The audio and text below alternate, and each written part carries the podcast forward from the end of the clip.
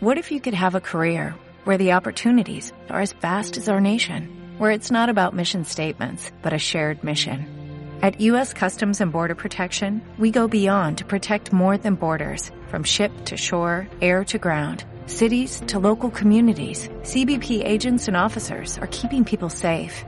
Join U.S. Customs and Border Protection and go beyond for something far greater than yourself. Learn more at cbp.gov/careers.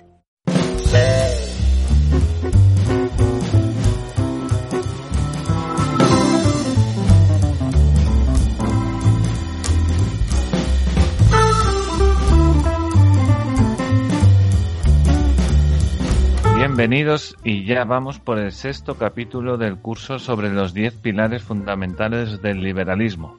Hoy vamos a hablar de la reparación del daño. Y para este capítulo vamos a contar con Santi, como siempre, arroba multisanti en Twitter. Hola Santi. Hola, aquí estamos con ganas de, de avanzar en, en los principios. Muy bien. Y por otro lado también tenemos a Rafa, arroba RafaGo89 en Twitter. Hola Rafa. Hola, buenas tardes Mariño. Yo soy Mario, arroba Mario81CS en Twitter. La en Twitter de Escuela de Serpientes es arroba de barra baja serpientes. Estamos también en Instagram, estamos en Facebook, estamos en YouTube y LinkedIn también, que me olvido a veces. Vale, vamos a hablar de la reparación del daño.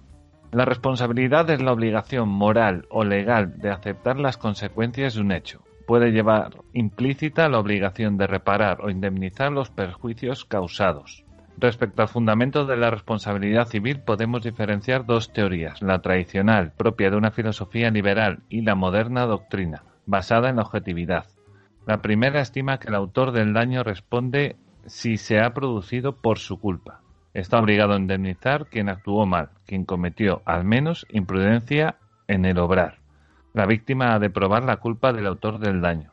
La objetiva dice que el autor del daño responde haya o no tenido culpa del mismo. Hay que resarcir a quien soporta el daño por el mero hecho de sufrirlo. Máxima protección a las víctimas de sucesos dañosos. Vale, yo aquí lo primero, está, pienso que sí está muy unido el tema de la reparación del daño con la responsabilidad, pues todo el mundo ha de ser responsable, obviamente, de sus actos y cuando causan perjuicio a otra persona. Considero que ha de ir unido una cosa de la otra. Y lo segundo, eh, respecto a, la teoría tradicional, que es la filosofía liberal, eh, que es la que dice que está obligado a indemnizar quien actuó mal. Por el otro lado, la objetiva que dice que el autor del daño responde o haya no tenido culpa del mismo. En la segunda tengo una causa que puede ser lógica, que puede ser una causa natural desastrosa que de repente necesita una cantidad de recursos ingente para, digamos, un terremoto, un, una cosa muy gorda, que, digamos, sociabilizamos un poco la pena de todo el mundo y entre todos pagamos ese mal. Pero en regla general tampoco lo entiendo muy bien que haya que pagar lo de todos, entre todos, en principio. Bueno. O sea, o sea ¿cuál, sería la ¿cuál sería la pregunta? Exactamente. No he preguntado, he pensado. Sí, sí, pero ¿cuál es la. En corto? Se me ha cortado, Santi. Ah, perdona. Es que tampoco me va muy bien a mí el internet. Eh, me refiero a la. ¿Cuál, ¿Cuál es la idea? Eh, por ponerla así en, en, una frase. ¿La idea de la reparación del daño? No, la, la tuya, la que dices que no tienes muy clara. Eh, dentro de las dos ideas que hay para, para, el caso de la responsabilidad de los daños, hay una que es mm. la, la, la, tradicional, que es la que dice que cada uno ha de ser responsable del daño que causa él mismo y nada más. Y luego hay otra, que es la, más moderna, que es la que dice que entre todos hemos de, de tratar de, de, reparar el daño que sufre otra gente por sufrir daño. Yo creo que ese tema el mercado ya es... ha resuelto, ¿eh? sobre todo en las últimas décadas. Especialmente mm. creo que el mercado ha demostrado, el sector privado, que ha dado, sabido dar respuesta a eso fuera del Estado, ¿no? Y sin duda las políticas de la DGS, de la Dirección de General del Seguro, y tanto a nivel internacional como han evolucionado los seguros, ha permitido que el usuario ceda esa responsabilidad de su patrimonio a un tercero, que vendría siendo una entidad de seguros. Y para eso los seguros ya te asegura, ¿no? En caso de un catástrofe, como tú bien habías mencionado, ya hay un fondo reservado para ese tipo de catástrofes dentro de la Dirección de General del Seguro y para indemnizar a los usuarios. Y aquí en Galicia pudimos ver similar que hubo problemas al inicio, pero al final se resolvió yo creo que de forma bastante positiva en la explosión de la pirotecnia en Tui, que se llevó pues por delante a, varias casas y, varios terrenos. Y ahí fue cuando los usuarios se dieron cuenta y se vio muy claro los que fueron responsables, en el sentido mm. de que cedieron la responsabilidad de la protección del patrimonio a un tercero, que era una aseguradora privada, y los que quedaron a expectativas de esa indemnización social que hablabas de que todos debemos de pagarlo, que eran los que tenían que recurrir a las ayudas al ayuntamiento, que en ese momento estaba gestionado por un libertario, en, en Tui, casualmente, el mm. primer alcalde libertario, Vázquez Padín. Y ahí se pudo ver como, como realmente el mercado sí da una, una opción, en este caso, a, sufragar el daño en el momento que tú sacrifiques parte de tu dinero, de tu patrimonio, de tu activo, a un tercero para que él se haga responsable en esos casos. Bueno, pero eso no es otra cosa que adelantar eh, o decir o intercambiar garantía y seguridad por, por una parte que tú ya estás invirtiendo o, más que invirtiendo, gastando en eso. Es mm. decir, ya estás renunciando a una parte de tu, de tu propiedad privada para, para despreocuparte de ese tipo de cosas. No, yo, creo que el... Estado por impuestos haces lo mismo. Sí, sí, sí por eso. Por, eso digo que desde el punto de vista liberal yo eso no lo veo como una respuesta a la pregunta de, de Perdón, ¿eh? pero, pero yo, yo lo veo más a, un nivel más teórico, yo creo que la pregunta, yo la entendería, o la estaba entendiendo, por eso te hace la pregunta Mario, la estaba entendiendo más bien, o bien por el hecho, por ejemplo, eh, de que de defender el status quo, ¿no? De, por ejemplo, pongamos a eh, las tierras que le fueron sustraídas a los indios americanos, por ejemplo, ¿no? Que esas tierras ya tenían un dueño, ya tenían legítimos propietarios, ¿no? De una primera ocupación. Eh, que es en lo que se basa la propiedad privada del, orden liberal, ¿no? Sin embargo, se, le, eh, le, fue usurpada con el uso de la violencia y ahora los herederos de esos usurpadores que no han recibido esas tierras por un usucapión o llamadle como queráis de, de, una herencia legítima, sino de un origen injusto, ¿no? Entonces, yo lo entendía más por ahí. No sé si, si vas por ahí o no. En plan, liberal te he perdido un poquito. O, debería liberalismo. ¿Puedes repetir? Es que no, no, no te entendí al principio porque se ha cortado un poquito. Posiblemente mi ah. ordenador, ya sabes. Eh, no, me refería a que si eso, que si el liberalismo debería respetar ese status quo eh, de derechos de propiedad, aunque sean de un origen injusto, o, no, o debería defender eh, los derechos de propiedad individual de los herederos de esas mm. personas a las que se les arrebató la propiedad privada de un origen injusto, o en último caso, al menos que sí que estén disponibles nuevamente para una primera, una nueva primera ocupación original, transferencia voluntaria. Y aquí ha pasado una cosa en Galicia, bueno, que tú lo sabes, lo del Pazo de Meiras, que fue, se lo apropió Franco. Franco murió, los hijos lo, lo, heredaron y ahora ha venido un tribunal, creo, y ha dicho que sea otra vez del Estado. O sea, de nadie. O sea, ya no vuelve a no ser de nadie. No, de nadie no. Es decir, del Estado quiere decir que está en manos de, de los que en ese momento estén gestionando el Estado, es decir, del gobierno de turno. Sí, sí. Otra cosa es que no sea unas personas en concreto para toda la vida, ¿no? Pero sí, si es del Estado, es del gobierno, a efectos prácticos, sí, Sí, sí, sí. Hombre, yo no sé quién lo hizo el pazo, ¿eh? la verdad, no, no me acuerdo quién lo hizo. Igual lo hizo un rey de pertenencia a Felipe. Estamos aquí dándoselo a... Claro, yo, yo no sé, yo creo que en el histórico no sé cuál es el origen. En el tema de, en el tema de los indios, yo creo que sí, que había un daño. No sé si en este caso causado exactamente por el, por el Estado, pero es que te he perdido otra vez, te vuelvo a tener. Eh, Em, no sé exactamente cómo fue el proceso, no sé quién le devolvió a los indios las tierras. ¿Quién se la dio? Un tribunal, supongo. Pues es que tampoco conozco en detalle el, caso, podríamos eh, ahondar mucho, pero bueno, yo simplemente me refería a la idea, ¿no? Que yo creo que desde el punto de vista, al menos el puramente liberal, eh, el origen debe ser justo y un origen injusto, aunque sea con herencias de por medio y, mucho tiempo de por medio no justificaría eh, no justificaría, en mi opinión, ¿eh? el tener eh, el tener el, derecho a la reparación del daño o a la restitución de esa, mm. de esa propiedad. Sí, pues debe ser un derecho básico que te reparen el daño causado. Y el daño moral, que es la otra cuestión, ¿no? Porque ese daño económico podemos a, un arbitraje, ¿no? A un tercero y que evalúe el daño económico, pero la cuestión son los daños morales. Eso es lo difícil. Bueno, es que eh, yo creo que la restitución ya incorpora en el propio concepto. Se suele hablar de restitución del bienestar, ¿no? Previo a, la, agresión, ¿no? Entonces, si, por ejemplo, si a ti te han robado eh, un, dinero, pues con que te devuelvan ese dinero ya estaría, ¿no?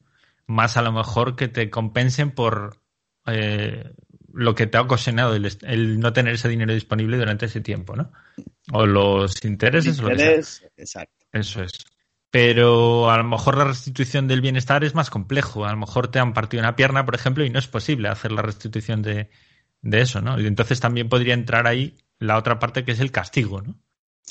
Sí, pero es fácil comprender y aplicárselo a un individuo, porque un individuo es una persona física y es muy fácil que el Poder Judicial pues aplique sobre él la, la fuerza al final, ¿no? Y le haga cumplir la, restitución del daño que provocó. Pero yo creo que la paradoja llega cuando, por ejemplo, hay que sentar al Estado o cuando el Estado es el que tiene que indemnizar. Porque ahí es cuando se denota bien si hay un estado de separación de poderes o, no en ese momento.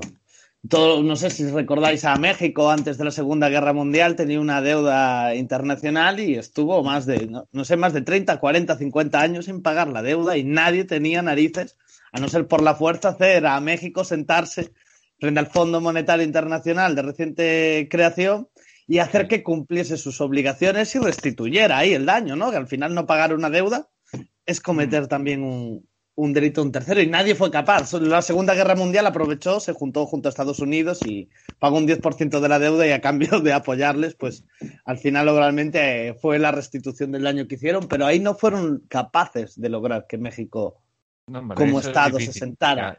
Es que un Estado ya es complicado, ya es otro mundo. Claro, es que el orden político mundial es la anarquía. Entonces, claro, ahí no hay ningún tipo de comunidad política establecida, ¿no? bueno, creando el Fondo Monetario Internacional un poco, ¿no? Para eso. Hay organismos, claro, pero que haya organismos no significa que haya un gobierno mundial, ¿no? Eh, y de hecho, pues los países las relaciones internacionales son así, ¿no? En, base a estrategia y a, quién tiene más fuerza o quién tiene más apoyos. Correcto. Hablando de reparación del daño, perdón, hablando de reparación del daño, ¿deberíamos los españoles pedir perdón a, los latinoamericanos, como dice pues el presidente de México? Desde un punto de vista liberal, no. ¿Por qué? Porque eh, el, el daño ocasionado... ¿No le damos la culpa? No, porque el, porque el daño o las agresiones, ¿no? El, cometido eh, tiene una responsabilidad que siempre ha de ser individual. Es decir, tú no eres responsable de lo que ha hecho tu padre, de lo que ha hecho tu abuelo o de lo que ha hecho tu presidente. Perfecto. Pienso lo mismo. Al final, eh, yo creo que lo importante es entender que esto va de proteger las libertades individuales, ¿no? Y los derechos individuales. Y, y al final, si tú con aplicando justicia, digamos, intentando eh, llevar al extremo la reparación del daño, estás vulnerando al mismo tiempo los derechos individuales de los individuos, mm. eh, pues es un despropósito, ¿no? Por eso. Bueno, lo del castigo que tú decías, eh, claro, alguien que se niega a lo mejor a reparar el daño, pues tienes que encarcelarlo. Y eso ya es, por ejemplo, es una muy, libertad Es muy buen ejemplo, porque, por ejemplo, eso sí sería un tipo de castigo, ¿no? Además al que estamos acostumbrados en la sociedad eh, occidental, eh, que, además tiene un, componente muy importante que es el coste. ¿Quién debe asumir ese coste? Porque en teoría, claro, lo debería asumir el castigado, ¿no? Que es el agresor. Eso en principio, pero el castigado en muchos casos no va a tener patrimonio, no va a tener el dinero o la posibilidad de, de, que se les sea sustraído la cantidad suficiente para sufragar los gastos de su propio castigo. Mm. Entonces, debería ser el, la víctima que ha decidido o que ha denunciado y ha pedido ese castigo, o debería ser el conjunto de los demás eh, integrantes de la comunidad política. Yo creo que debería ser el, la víctima, porque al final es el interesado. Es decir, lo que no podemos pagar la cárcel del que está encarcelado. Si es que eh, voluntariamente accede a ello.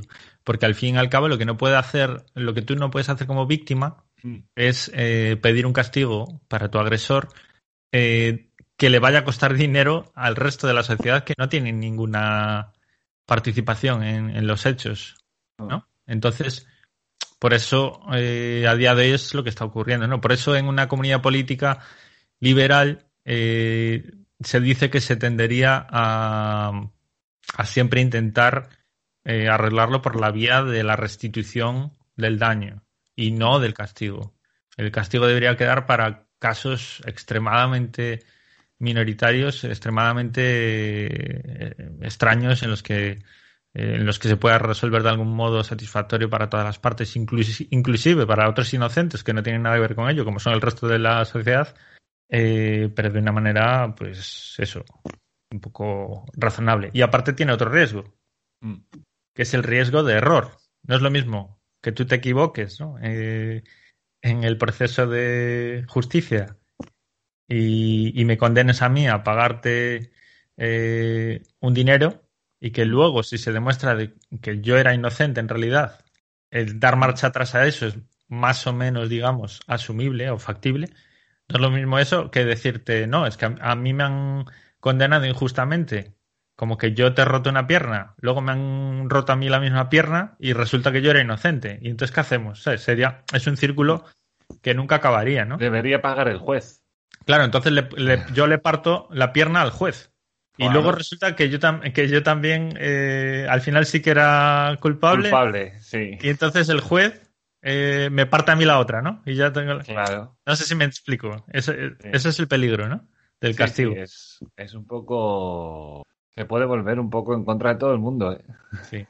Y además, bueno, no, no solo es el que te corten una pierna, es. Claro. Tampoco es ley de talión esto. Puede ser, por ejemplo, que te encarcelen, es decir, ese tiempo no te lo puede devolver nadie. Claro, claro. Pero en cuanto al derecho, no tenemos culturalmente ya arraigado en algunas culturas y subculturas ya lo que es la reposición del daño y, siento y lamento volver a poner a los gitanos como ejemplo, pero ah. ellos tienen su ley con sus castigos y si mm. tú cometes esta X acción, para ellos la reparación de ese daño consiste en X penitencia. Y sin esa penitencia, religiosamente, para ellos no hay una sustitución del daño, porque aparte de la sustitución de lo tangible, también hay que hacer una sustitución en los daños morales y los daños espirituales que hayas podido causar y, luego otro problema. ambas partes tienen que, partir. Si hay un agresor que está ejerciendo daño sobre mí, sobre y otras, sobre otras tres personas, pero yo soy el que decide denunciarlo y encarcelar a esa persona, tengo que hacerme yo cargo del 100% de su condena, aún a sabiendas de que hay otras dos personas involucradas que no han decidido denunciarle por ese mismo motivo, por el motivo de tener que hacerse cargo de su castigo. Bueno, si ese es el motivo, claro, ahí es muy discutible. Pero ¿y si el motivo es que esas personas han decidido perdonarle? Ya sea de manera tácita o de manera explícita. Claro, pero ahí va a haber un porcentaje que por cuestiones económicas, teniendo o no teniendo el dinero, por no hacerse cargo, si lo va a pagar otro, ¿para qué lo voy a pagar yo? Bueno, pero eso es precisamente lo que ocurre en la sociedad moderna, ¿no? Porque no se... Free riders. No se, no se establece un sistema que realmente contemple esas cosas bien. Eh, o, por ejemplo, también eh, lo más típico en las sociedades antiliberales en las que vivimos hoy en día es que tenemos crímenes estipulados y condenados que no tienen víctimas, ¿no? Que los conocidos crímenes sin víctima, como las drogas, la eutanasia o la prostitución, ¿no? Principalmente las drogas es lo que más está ocupando las cárceles, si no me equivoco. Y, desde un punto de vista liberal eso no tiene ningún sentido. Primero, porque tú no estás ocasionando un, daño directo. Otra cosa que no se debe confundir. Otra cosa es que, tú, por el uso de las drogas, eh, estés causando un daño a unas personas y tú te escudes. Es, no, es que yo está, es que estoy drogado. No, perdona. si tienes libertad de drogarte, tienes responsabilidad de lo que hagas drogado o de lo que hagas con, ese consumo de las drogas. Pero, pero claro, no tiene ningún sentido porque efectivamente, si no hay una víctima y solo hay una agresión porque lo considera así eh, la sociedad o el, orden político, eh, ¿quién tiene que pagarlo? Pues al final lo pagamos todos. Se está socializando el, el coste del castigo. en todos los casos, ¿qué crees que es un beneficio social? Pues, por ejemplo, un ladrón de casas que hoy ha robado mi casa, pero seguramente haya robado más, y cuando yo logro denunciarlo y encarcelarlo, no hay un bien común ahí a este sujeto pararle los pies. Depende, claro, eso, eso también está contemplado. Yo creo que el liberalismo no tiene que necesariamente excluir ese tipo de negociaciones de la comunidad eh, para evitar, por ejemplo, sobre todo, pues eso, ¿no? Evitar que pues hay un asesino eh, suelto o un psicópata o hay una persona que, que amenaza y dice abiertamente que, que, si, que si no lo paramos que va a cometer tal agresión o va a poner en riesgo la libertad de, de la comunidad, ¿no? Pues entonces yo creo que sí que está justificado. Obviamente no vas.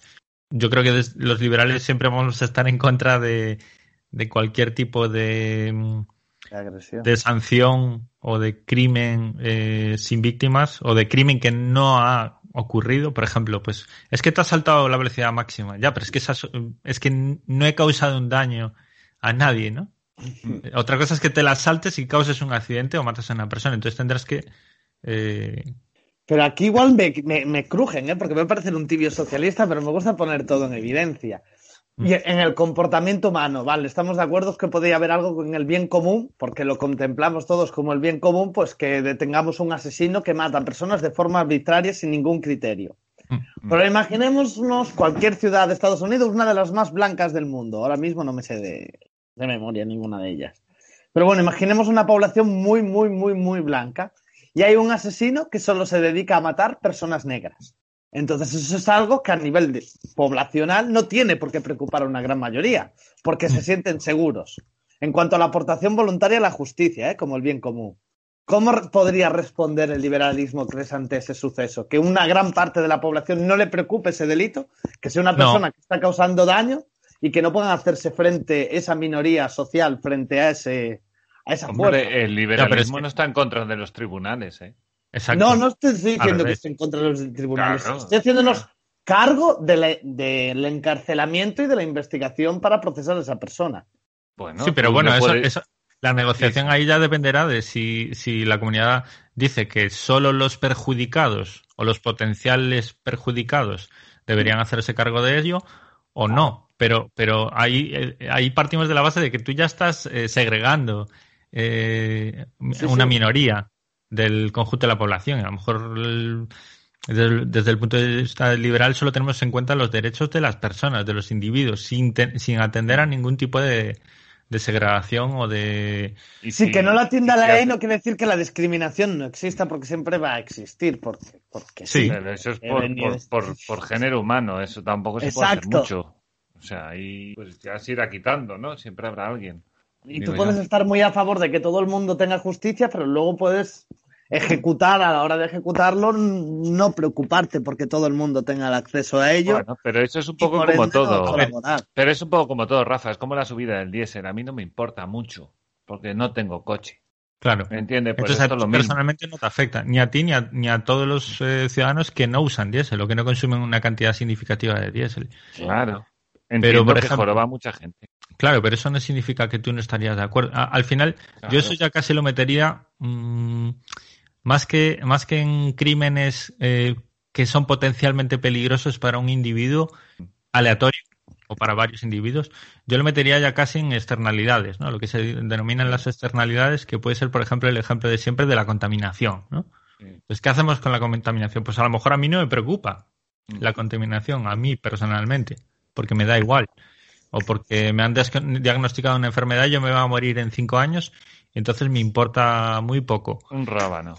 Eso es. Pero, pero no quiere decir que no sea lícito que la comunidad decida, oye, pues esto es un, esto es un mal para todos. Eh, hay unos actores que se pueden identificar, se pueden juzgar y se podrá negociar con la comunidad mm, a través de sus representantes o, o como se, o como se decida. Eh, ¿Cuál debería ser. Podemos, por ejemplo, podríamos llegar a la conclusión de que, bueno, pues esta empresa tiene que reparar, es decir, le permitimos que continúe contaminando, pero a cambio de que repare de esta determinada manera, ¿no? O al revés, o lo que se le hace es, no, pues eh, decidimos que esta, eh, a esta compañía no se le permite continuar esta actividad porque no queremos esta contaminación y no nos vale ningún tipo de compensación. Exacto. Siempre debería de ser la comunidad la que decide, supongo, en eso. Por eso tenemos... A donde llegue la influencia de... Ahora hay que ver el comportamiento humano y no debemos de ceder esto más a la tecnología casi que al comportamiento humano, porque como tengamos que cederlo al comportamiento humano, ahí no soy tan esperanzador, ¿eh? Bueno, esto es, eso es teoría ANCAP, ya sabes. el comportamiento humano, eso ya hay de todo. Eh, sería remarcar esta diferencia entre, entre el hecho de, prohibir eh, determinadas acciones con la excusa de, una de un potencial crimen o un potencial daño. No confundir eso con las externalidades que son daños que realmente son medibles o son obvios que están ocurriendo y que preocupan a la comunidad. Es decir, no es lo mismo eso. Pues, por ejemplo, podrías, podrías argumentar que de hecho es como se llega a este tipo de leyes, ¿no? Pues no se pueden tener armas, no se mm. puede circular a determinada velocidad, ¿no? No se pueden, no se pueden y no se pueden. Tienes un montón de eh, libertades coartadas o restringidas, mm. pues por un más o menos razonable eh, prevención, digamos. Pero una cosa es la prevención y otra cosa es la reparación de algo que aunque es intangible, no estás perjudicando a una persona directamente en concreto, individualmente, mm. pero sí estás perjudicando. Sí. Eso también. Yo tendría cuidado con prohibir, porque al final lo que cuando prohíbes una cuestión, lo que haces es que la población que esté más preparada para evadir o evitar esa ley tenga el control sobre esa acción. Por ejemplo, la, ilegalización de las armas al final pone en manos de los más expertos en violar la ley las armas. Claro, la, mafia. Exacto. Que es inevitable. Es que la corrupción y la mafia va ligada intrínsecamente al ser humano. Pero eso ya depende un poco de si nos basamos en, en los hechos, en, en un análisis de la situación pragmática, ¿no? De qué ocurre si hacemos no sé qué, o un análisis sentimental o teórico o propagandístico más bien, ¿no? Que es lo que suelen hacer los, los gobiernos socialdemócratas. Y desde mi punto de vista, un, un tema de las armas que siempre lo digo y es, es la funcionalidad. Las armas solo valen para una cosa. Luego tú puedes clavar un clavo con una pistola si te apetece. Bueno, desde un punto de vista... solo valen para una cosa. Pero desde un punto de vista... Que es eh, violar libertades de vida de otras personas. Pero desde un punto de vista teórico, Mario, eh, puede valer, puede valer para agredir o puede valer para defenderte. Sí, para defenderte también te pueden valer muchas cosas. Es la misma cosa, pero son dos cosas diferentes. No, pero no vale para defenderse, vale para agredir. Tú te defiendes agrediendo. En las excusa es la defensa, pero agredes. si, hay, si hay un tigre que está saltando sobre ti a tres metros. Me, me pongan mil ejemplos, pero el arma es para agredir, no es para defenderte. Para defenderte es un escudo, no agrede. Claro, ese es el. ¿Cómo se y una lanza es para agredir. El aikido, ¿no? El aikido es la defensa. ¿Será? No sé. Lo del aikido. no sé, sí, sí. Como... La fuerza del agresor para.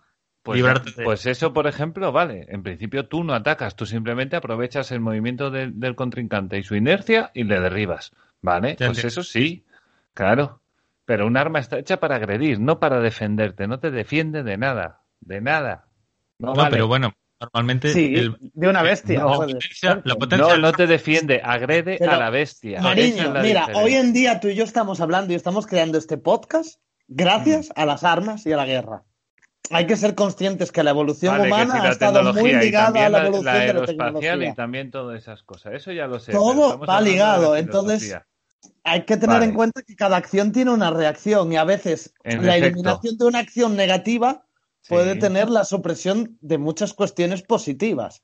Que exista y seamos conscientes del mal nos hace ser conscientes de las acciones que son buenas. Sí. Entonces, sí, las armas solo sirven para hacer daño, vale. No, las armas nos han servido para desarrollar una industria, una tecnología, una competitividad y un avance que también fue positivo. Por supuesto, como otras muchas cosas en el mundo. Exacto. Como otras muchas cosas en el mundo, Rafa. Y no hay por qué matar a nadie. A ver si me entiendes. es así de fácil, no hay por qué. Tú quieres defenderte, cómprate algo que te defienda. Por ejemplo, un sistema de seguridad, que es a eso voy, A eso voy yo, Mario, a eso voy yo, porque volviendo un poco a lo de, a, lo de los crímenes sin víctimas, ¿no? Y hilándolo con esto que tú mencionas, que es muy interesante, es que, claro, establecemos que no debemos caer en, en sancionar comportamientos sin víctimas, ¿no? Entonces, si, si, te, si sacáramos, por ejemplo, ahora unas estadísticas, ¿no? Y dijéramos, pues es que en el 99% de las armas no se disparan nunca, o no se disparan nunca contra nadie. Posiblemente. Eh, entonces, el hecho de tener un arma, sí lo estás usando como una defensa, eh, porque estás usando, digamos, la, eh, la amenaza potencial, ¿no? O la, digamos, la, sí, la, es, es, es más que nada un, el saber que está ahí para proteger las armas y no las balas. Pero eso es lo que te protege, ¿no? Imagínate, pues eso, tener armas falsas, por ejemplo, o tener una cámara de seguridad falsa, ¿no? Pues lo que estás haciendo es eh, disuadir, ¿no? Es, tiene un, poder disuasorio. Por eso yo creo que eso no se debe penalizar. Lo que se debe penalizar es el, el acto. Es decir, si yo te pego un tiro, aunque sea en defensa propia, estoy de acuerdo que es mm, bastante discutible si, si es legítimo o no. Claro, es que, claro, tú dices, no, yo mido la amenaza y como tengo el arma y mido yo la amenaza, yo decido que es lo suficientemente amenazante como para disparar. No. Cariño, aquí hacemos un análisis completo y muy sentimental. ¿eh? Yo creo que las, pero, las armas están estigmatizadas, porque yo te puedo eliminar la vida o hacer daño sin ningún tipo de arma hoy en día. Es que la guerra química, te puedo envenenar, te puedo utilizar miles de cuestiones. Es que eso tú no lo consideras un arma de fuego, Mariño. entonces, claro, entonces ¿por qué vamos a condenar las armas de fuego y no el alcohol? Solo son para matar, Rafa no, no, no. para matar, Rafa, no vale para El alcohol mata más que las armas. Perdona, el alcohol vale para muchas cosas y hay gente que bebe mucho. a ver, a ver. cosa. sí, hay gente que utiliza las armas para cazar y para alimentarse. Bueno, pues son, eh, son armas reguladas y que están controladas y que se sabe quién las tiene. También toda la policía va armada y no están matando a, todo el mundo. Ya Pero precisamente, es lo que yo te digo, la policía va armada, especialmente en, España y países similares, pero no quiere decir que vayan a abrir fuego. De hecho, la, no, no lo suelen hacer. De policías se pasan toda su carrera profesional sin abrir fuego contra nadie. En España. En España. Donde no hay armas. Pero yo sé a lo que voy, es decir, la no hay armas, Santi. La tenencia en mi opinión, desde un punto de vista liberal, no, no podría ser motivo de ilegalidad. Porque eso es cortar tus libertades. Lo que, lo que debería ser ilegal son los pues actos. Estoy de acuerdo contigo. Estoy de acuerdo contigo que es una coartación de la libertad. Sí. En eso estoy de acuerdo contigo. Y se nos está yendo el podcast y esto era sobre responsabilidad, reparación del daño. Pero, bueno, una cosa lleva a la otra al final. Pero eso iba. Sí, sí. si comparas con las drogas, por ejemplo, Mm. Con las drogas, tú, si, las, si haces un uso responsable de la, droga en sí o la tenencia de las drogas, mm. eh, no significa que tú seas una amenaza para nadie, ni para la sociedad. Ahora, el uso que tú hagas las, de las drogas sí puede ser una amenaza para otros individuos, o puedes incluso, ya no solo por tu propio comportamiento bajo el uso de las drogas, sino porque tú puedes coger y drogar a alguien, ¿entiendes? O puedes coger un cuchillo, que es un utensilio, y mm. puedes matar a una persona igual que disparándole un tiro. Por eso digo que el hecho de que las armas solo valgan para disparar no significa que solo valgan para matar a otras personas. En efecto, dice eso. Porque de hecho los ejércitos pelean con armas por alguna razón. Y los cazadores también, ¿no? Y los cazadores también. Pero salen a cazar, ¿qué quieres? Gente cazando gente, da igual. O sea. ¿Deportistas? ¿Eh? ¿Deportistas? ¿De los deportistas disparan a platos, tío a platos. Yo creo que están estigmatizadas. Bueno, que se podría llegar, pero mira, mirad, vamos a hacer una cosa, vamos a parar el capítulo porque aquí la gente debería estar teniendo una, una bonita lección sobre sobre reparación del daño, reparación del daño, pago del daño y, se nos está yendo la olla. Entonces, voy a recordar las redes. Yo tengo una frase. Dime. La frase final, si quieres. Sí, venga, va. Eh, déjalo arriba, déjalo arriba, Santi. Venga, lo voy a dejar, lo voy a intentar mm, dejar arriba. Y es que, al final, como conclusión, desde un punto de vista liberal, toda conculcación de la libertad personal, la propiedad privada y la autonomía contractual de una persona debería engendrar un derecho de reparación en su, en su favor. Eh, y ya está, lo podemos dejar así. En efecto. Uy, estaba por poner la voz de... Eh... Bueno, los 10 principios liberales de Juan Ramón Rayo, si alguien quiere indagar, habla un poquito sobre el tema. Sí, sí, no, el curso va, a influir en eso. Lo que pasa es que no lo digo en todos, pero es, es la base, es la base. Eh, nos vamos basando en... De hecho, muchas estamos diciendo son del propio libro. Sí, luego buscamos por, otros lados, pero bueno, es, es un poco seguir su, su, base. Porque es un buen libro para empezar. Y, y bueno, recordando a la gente que hemos estado, por un lado Rafa, arroba Rafago89, ¿algo más que decir? Hasta aquí ya hemos dicho bastante, ¿no? Sí. ha llegado. Eh, Santi, arroba Multisanti en Twitter, ¿alguna cosita más? No, yo creo que ya hemos hecho hincapié en lo, en lo más interesante. Perfecto. Yo soy Mario, arroba Mario81CS. Eh, yo creo que es importante la reparación del daño para tener la conciencia tranquila. Siempre contar con ello. Cuando la líes, arreglado. El karma. El karma, exacto. La lista esta que me, llamo él, la serie esa. Qué gracia. Eh, esto es Escuela de Serpientes, arroba de barra baja serpientes en Twitter. Nos podéis encontrar en Instagram, en Facebook, en LinkedIn, en YouTube y en las plataformas de Evox, de Apple Podcast, de Spotify, de Spreaker, de, no sé cuál más. de todas, creo. Eh, hay muchas más. Eh, porque nos han metido una china también, además, a mayores. Y bueno, eh, agradecemos los mensajes, los comentarios, los zascas y los memes y lo que haga falta. aquí en los comentarios del propio capítulo, por mensaje directo en redes sociales o si no en el email de escuela de serpientes arroba gmail.com. Y con esto y un bizcocho, hasta el capítulo 7. Chao, chao. Adiós. Adiós.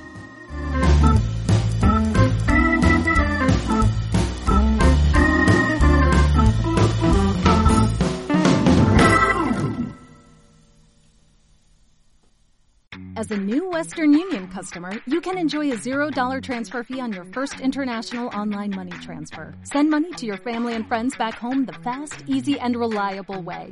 Visit westernunion.com or download our app today to get started, and your first transfer fee is on us. FX gains apply, not available for credit cards and transfers to Cuba. Services offered by Western Union Financial Services Inc. and MLS 906983 or Western Union International Services LLC and MLS 906985.